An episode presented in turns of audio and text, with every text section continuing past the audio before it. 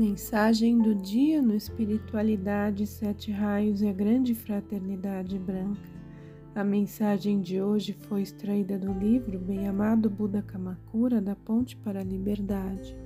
Desejo de perfeição e beleza, anseio por harmonia e tranquilidade estão presentes em todos os corações humanos.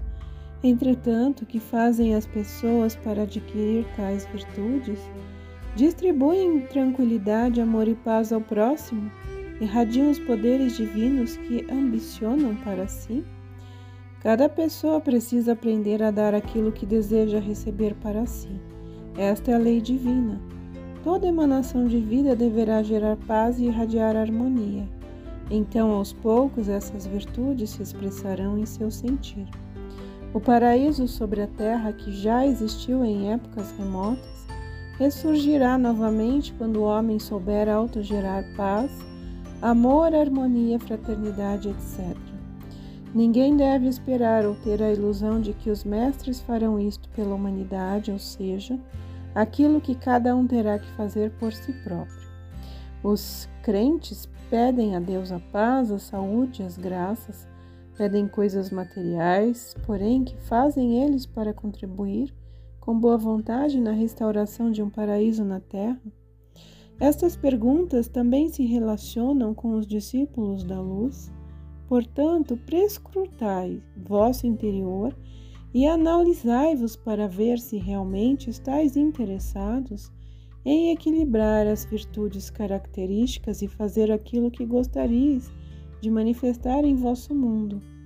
O amigo da luz tudo que deve ser adquirido mediante no trabalho de um constante aperfeiçoamento. Este é o motivo de estardes aqui sobre este planeta. O total processo de desenvolvimento da humanidade tem como propósito a grande meta da perfeição.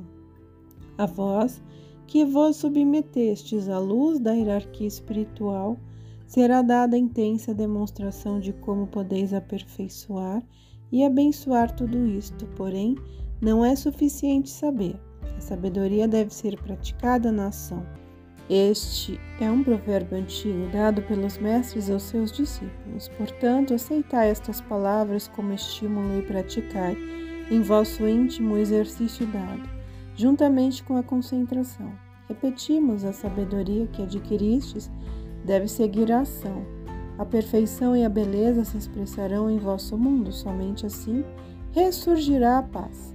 Colocamos em vossos corações os raios resplandecentes do foco de luz de Fujiyama. São a sabedoria e o poder da transmutação que podem elevar todas as qualidades à perfeição.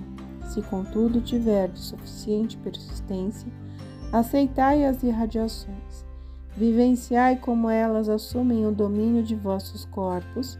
Visualizai como as irradiações douradas transpassam cada célula de vosso corpo e de vosso cérebro. Vede como elas se lucificam, tornando-se transparentes ante as forças do alto e as sublimes ideias iluminadas, transformando em luz o vosso corpo físico. Assim sereis um Cristo em atividade. Condenou-do aspirai a atingir a vossa meta e vereis concretizar-se o paraíso que muitos desejais.